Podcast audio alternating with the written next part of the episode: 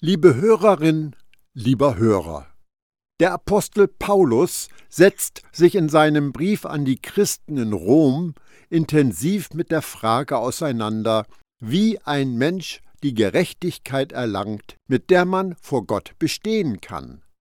Seine Argumentation ist für jeden, der sich dem Gesetz verpflichtet fühlt, ein Schlag ins Gesicht.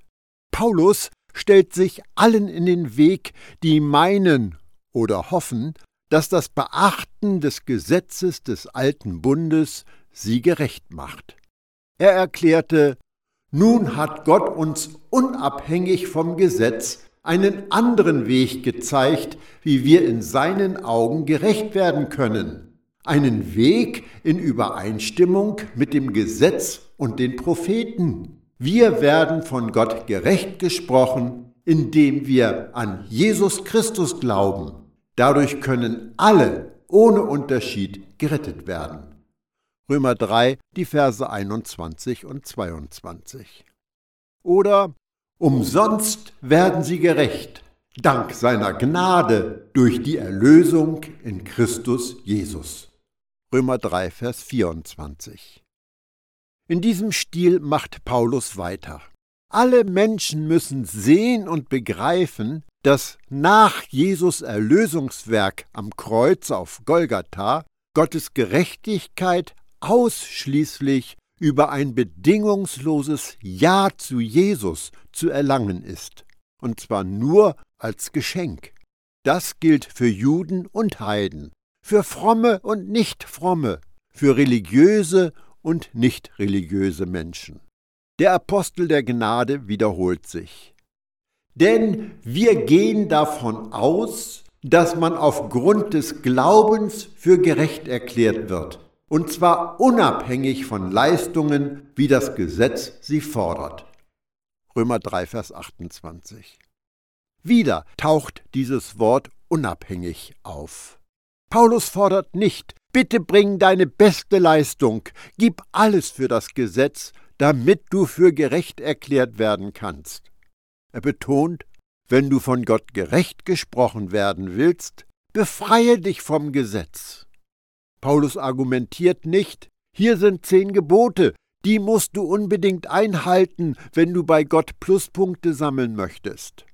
Nein, er weist immer wieder darauf hin, dass ohne das Gesetz die Sünde tot ist und dass man ohne Gesetzesgehorsam gerechtfertigt wird. Also sollen wir vom Gesetz Abstand halten. Mache dich vom Gesetz unabhängig. Denn vor Gott gerecht wird ein Mensch nur durch das Vertrauen in Jesus vollendete und vollkommene Rettungstat. Paulus behält diese Position bei. Er schwankt nicht wie ein Rohr im Wind. Er gibt keinen Millimeter nach.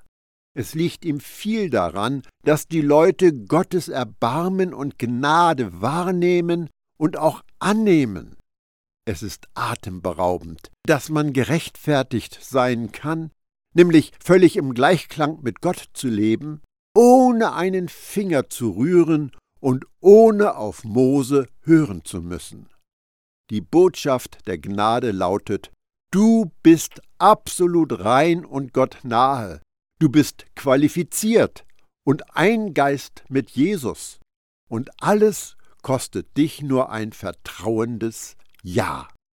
Alles, wovon du jemals für deine Beziehung mit Gott geträumt hast, bekommst du geschenkt. Das war aber nicht billig, denn es hat Jesus, Gottes Sohn, das Leben gekostet. Unser Ja zu Jesus hebt unsere Gemeinschaft mit Gott auf eine ganz neue Ebene. Warum wird den Menschen erzählt, dass sie sich bemühen müssten, Gott nahe zu kommen? In Jesus neben Gott zu sitzen, ist ein Geschenk, das Glaubende bereits erhalten haben. Warum wird den Menschen erzählt, dass sie sich um die Gemeinschaft mit Gott bemühen müssen? Gemeinschaft mit Gott ist doch sein Geschenk für seine Kinder, und die können wir durch eigene Leistung weder erreichen noch verlieren. Warum wird den Menschen weisgemacht, dass sie darum kämpfen müssen, Zeit mit Gott in ihrem Tagesablauf unterzubringen? Zeit mit Gott ist ein anderer Begriff für das Einssein mit Jesus. Das erleben wir rund um die Uhr ohne Unterbrechung. Auch das ist Gottes Geschenk für uns. Und es geht sowieso nicht darum, dass wir etwas zustande bringen und bewahren. Unsere Beziehung zu Gott ist so vielschichtig, aber nichts davon ist unsere Leistung. Seine Gegenwart in unserem Leben ist sein Geschenk der Liebe für uns.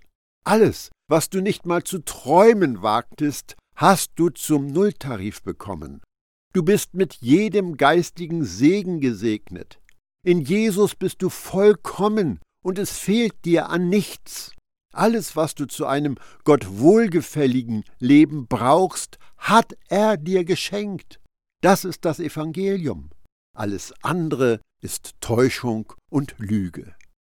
Es ist ein Witz, ein verlockendes Ablenkungsmanöver, sich auf eine abenteuerliche Yacht zu begeben und zu versuchen, etwas zu bekommen, was man bereits hat. Unabhängig von Bemühungen, unabhängig von frommen Taten, unabhängig von Mose, unabhängig vom Gesetz, wurdest du mit Gerechtigkeit, Nähe und Reinheit beschenkt. Du bist gerechtfertigt, dir ist vergeben, du bist gerettet und sicher, und das für immer. Wow, was kann man daran nicht mögen? Wir können uns von Gottes Wirklichkeit begeistern lassen, denn da verdirbt kein Wermutstropfen den Genuss, und da ist keine Made im Apfel, die ihn zum Verfaulen bringt. Oder ist Gott nur der Gott der Juden, nicht auch der Heiden? Ja, auch der Heiden, da doch gilt, Gott ist der eine. Er wird aufgrund des Glaubens sowohl die Beschnittenen wie die Unbeschnittenen gerecht machen. Römer 3, die Verse 29 und 30. Es ist ein Gott, es gibt zwei Volksgruppen und für alle gilt dieselbe Methode. Es gibt Christen, die lehren, dass es zwei verschiedene Evangelien gibt. Danach gäbe es eine Botschaft für die Juden und eine Botschaft für die Nichtjuden. Sie sagen etwas wie Nun, das Evangelium ist für die Heiden und der neue Bund ist für die Juden. Das funktioniert bloß nicht. Das ergibt doch keinen Sinn. Paulus schreibt an die Christen in Ephesus Ein Herr, ein Glaube, eine Taufe. Epheser 4, Vers 5. Darüber hinaus lesen wir im zweiten Korintherbrief er hat uns befähigt, Diener des neuen Bundes zu sein, nicht des Buchstabens, sondern des Geistes. Denn der Buchstabe tötet, der Geist aber macht lebendig. 2. Korinther 3, Vers 6. Paulus spricht von dem neuen Bund, und zwar zu griechischen Leuten in Korinth. Es ist ein Evangelium, ein Herr, ein Glaube, eine Taufe, ein Weg gerechtfertigt zu werden, eine Botschaft für den ganzen Planeten. Es gibt keinen Unterschied. Eine Theologie, in der es eine Botschaft von Gott für die Nichtjuden und eine andere Botschaft von Gott für die Juden gibt, ist eine rein menschliche Erfindung und nicht die Wahrheit. Schauen wir noch einmal in Vers 30 hinein. Gott will die Juden rechtfertigen, das sind die Beschnittenen.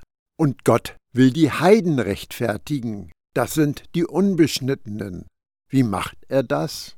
Für die Juden heißt es aufgrund des Glaubens. Für die Heiden heißt es aufgrund des Glaubens. Es ist ein Gott. Er hat eine Art, Menschen gerecht zu machen. Es ist ganz offensichtlich, dass es keine Bevorzugung keine Unterscheidung gibt. Mit Vers 31 kommen wir nun an das Ende von Kapitel 3. Machen wir jetzt durch den Glauben das Gesetz ungültig? Ganz im Gegenteil, wir bestätigen das Gesetz. Römer 3, Vers 31. Nun, ich kann dir nicht sagen, wie viele Menschen diesen Vers missbräuchlich benutzen.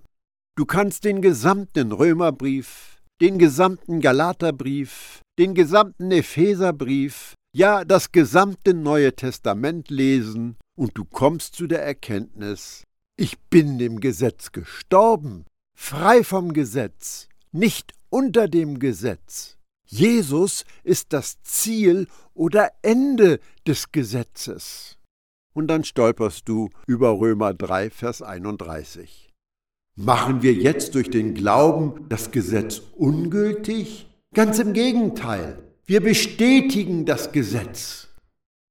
Und mit einem einzigen falsch verstandenen Vers wird die gesamte Heilslehre des Neuen Testaments über Bord geworfen.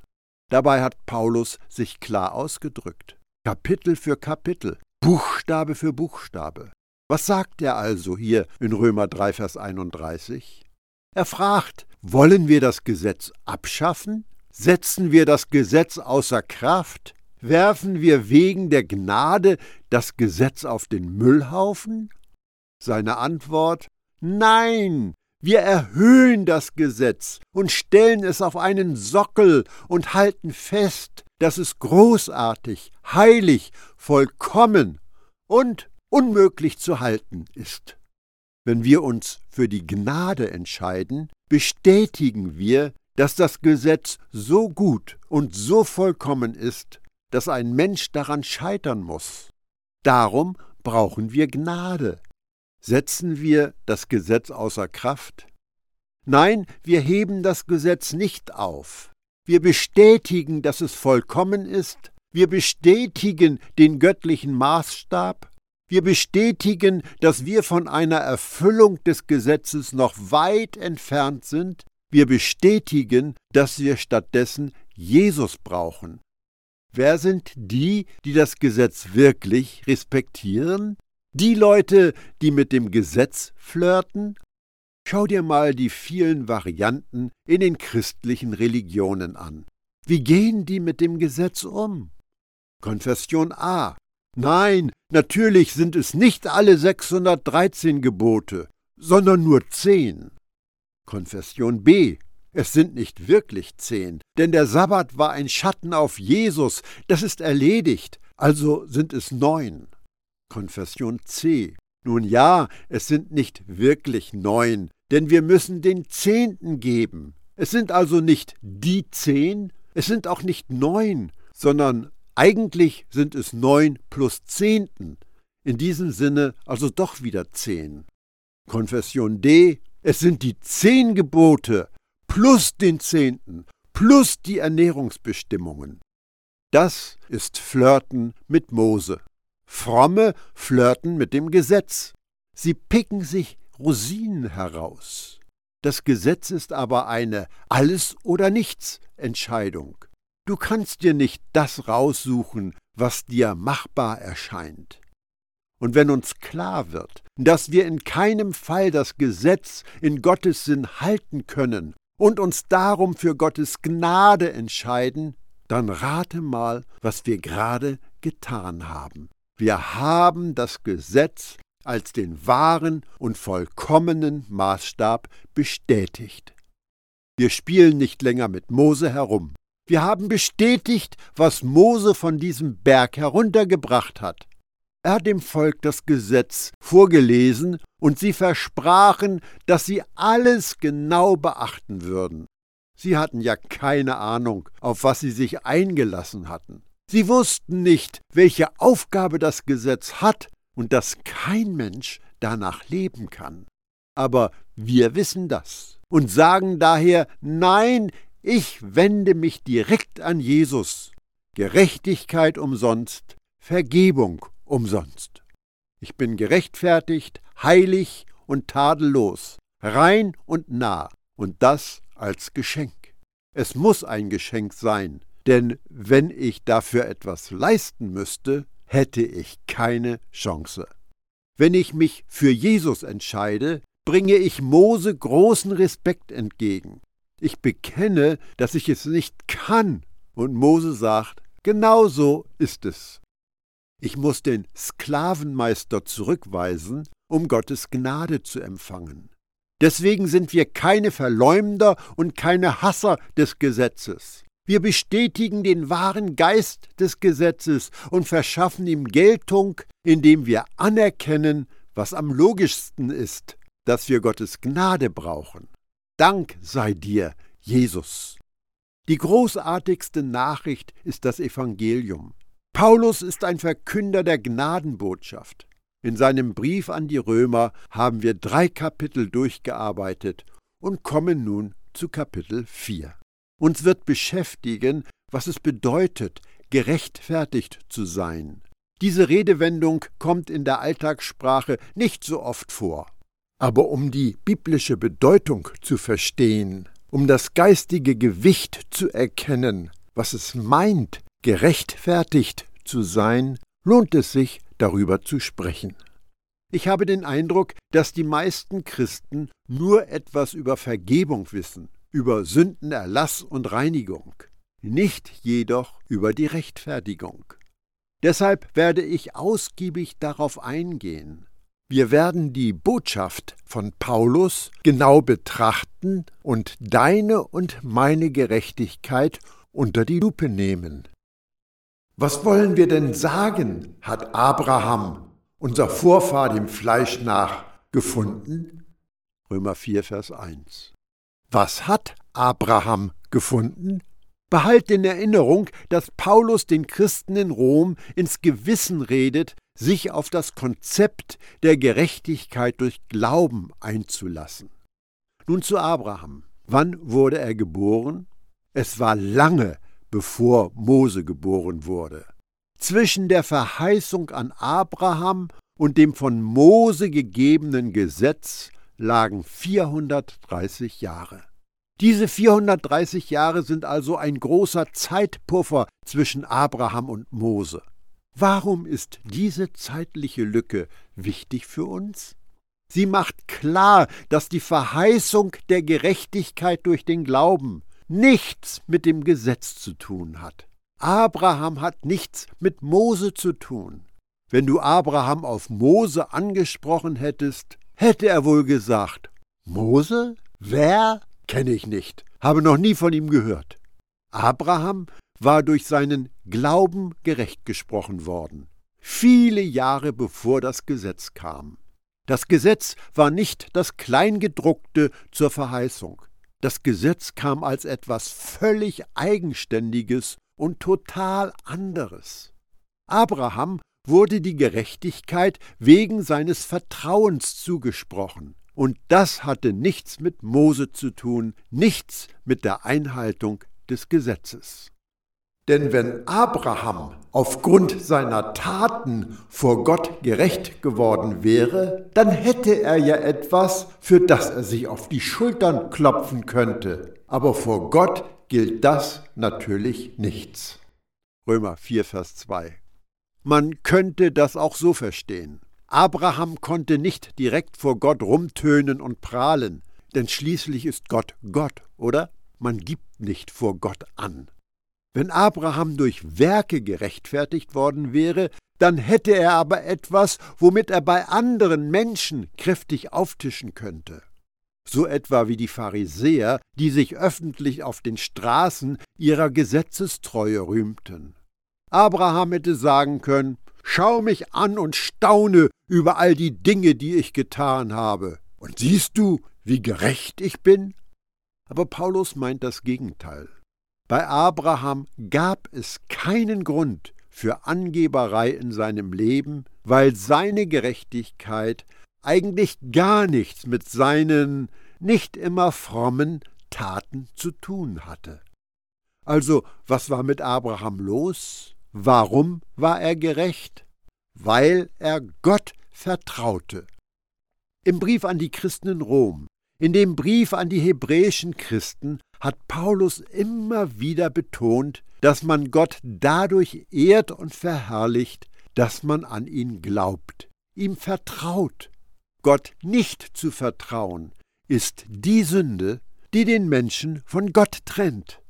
Im Evangelium der Gnade geht es nicht um Versuche, sondern um Vertrauen. Es geht nicht darum, etwas zu verdienen, sondern etwas zu empfangen. Und darin schien Abraham wirklich gut zu sein. Er entschied einfach, dass er Gott vertrauen würde. Das Ergebnis war, er wurde gerecht gesprochen. Denn was sagt die Schrift? Abraham glaubte Gott und das wurde ihm als Gerechtigkeit angerechnet. Römer 4, Vers 3. Paulus betont wieder den Glauben. In der Jesus-Nachfolge geht es nicht um noch so fromme oder religiöse Leistung. Alles hängt vom Vertrauen in Gott ab. Abraham glaubte, er vollbrachte keine großartigen Taten, er vertraute. Aus diesem Grund wurde Abraham Gerechtigkeit angerechnet oder gutgeschrieben. Wir müssen über diese Formulierung nachdenken. Es ist wichtig zu verstehen, dass Abraham Gerechtigkeit angerechnet oder gutgeschrieben worden ist. Du hast etwas Größeres als eine Gutschrift. Darauf werde ich später eingehen. Das ist spannend. Es ist eines meiner Lieblingsthemen, nämlich die Tatsache, dass deine Gerechtigkeit real ist, dass du von Gott angenommen worden bist. Weil du aus Gottes Geist geboren wurdest, bist du eins mit dem Herrn. Wenn Gott dich zur Welt bringt, bist du im Herzen gerecht, von Natur aus gerecht, im Kern deines Seins gerecht.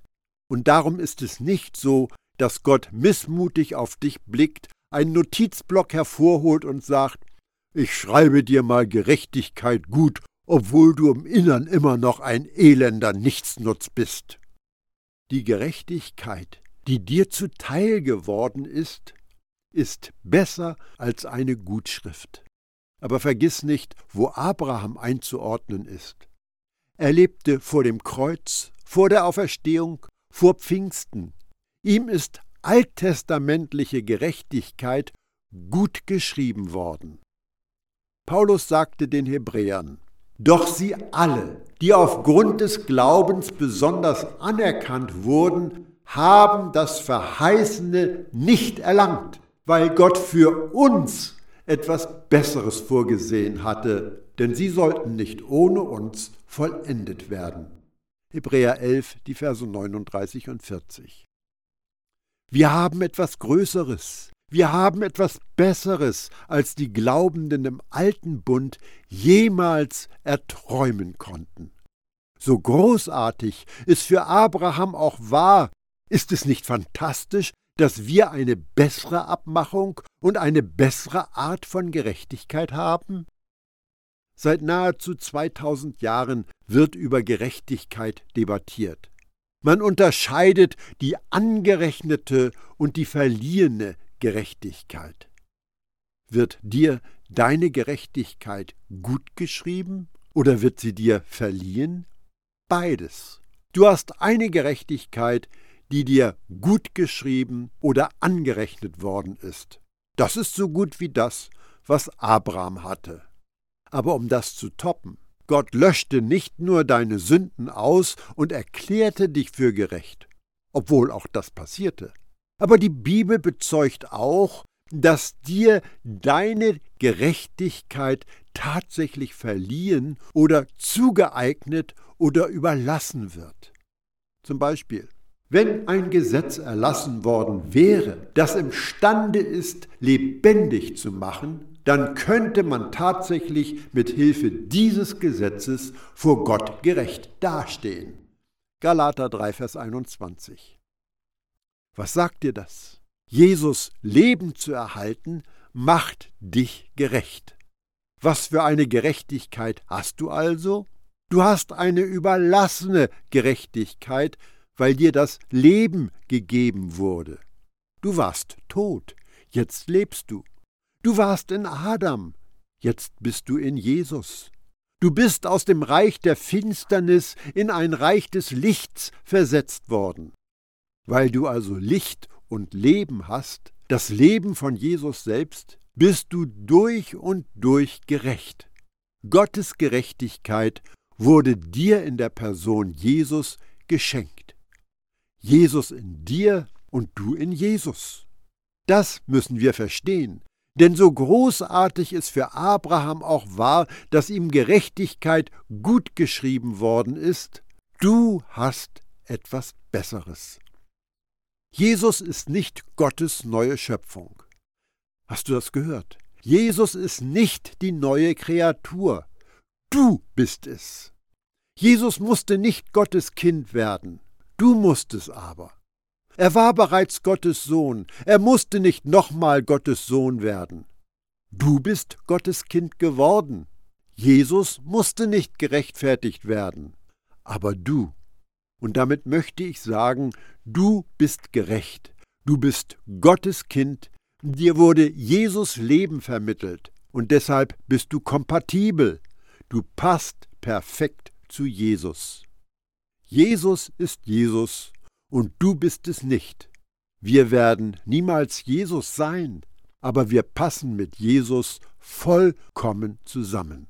Das ist eine wirklich wichtige Wahrheit, die es zu verstehen gilt.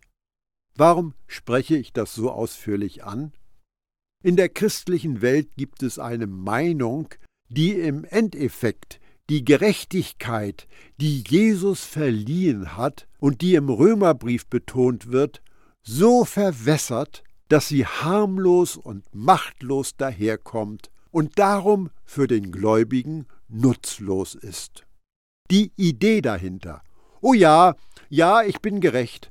Das heißt aber, dass Gott Jesus ansieht, wenn er an mich denkt. Mich schaut er nicht an. Stimmt das? Was könnte passieren, wenn er dich anschauen würde? Blickt er wirklich immer nur auf Jesus? Wird er sich nie an dir erfreuen? Welche Konsequenzen fürchtest du, wenn er dich ins Visier nimmt? Liebe Hörerin, lieber Hörer, ich habe tolle Neuigkeiten für dich. Gott schaut dir direkt in die Augen, und ihm gefällt, was er sieht, denn Jesus hat dich vollkommen gerecht gemacht, und er schämt sich nicht, dich Schwester oder Bruder zu nennen. Du bist ein Teilhaber der göttlichen Natur. Außerdem sagt Paulus, dass du ein Sklave der Gerechtigkeit bist. Was bedeutet das für dich? Ist das ein Hinweis auf ein himmlisches Kontoblatt, auf ein Kassenbuch? Deutet das auf eine Art gut geschriebener Gerechtigkeit hin? Nein, wenn Paulus in Gottes Vollmacht sagt, dass du ein Sklave der Gerechtigkeit bist. Und wenn er sagt, dass du von Herzen gehorsam geworden bist, dann bestätigt er, dass sich deine Natur verändert hat, nicht nur dein Verhalten. Dein Name steht im Buch des Lebens. Du bist für Gott ausgesondert. Du durchläufst einen Prozess, durch den das äußere Erscheinungsbild vom inneren Sein her verwandelt wird. Raus mit dem Alten, rein mit dem Neuen. Paulus bezeugt, wenn also jemand in Christus ist, dann ist er eine neue Schöpfung, das Alte ist vergangen, siehe, Neues ist geworden. 2. Korinther 5, Vers 17. Ein Gotteskind, ein Jesus-Nachfolger ist wirklich anders. Das ist auch dann wahr, wenn man es nicht auf den ersten Blick sieht. Darum verlass dich auf das, was Gott von dir hält und über dich sagt, und stimme ihm von Herzen zu.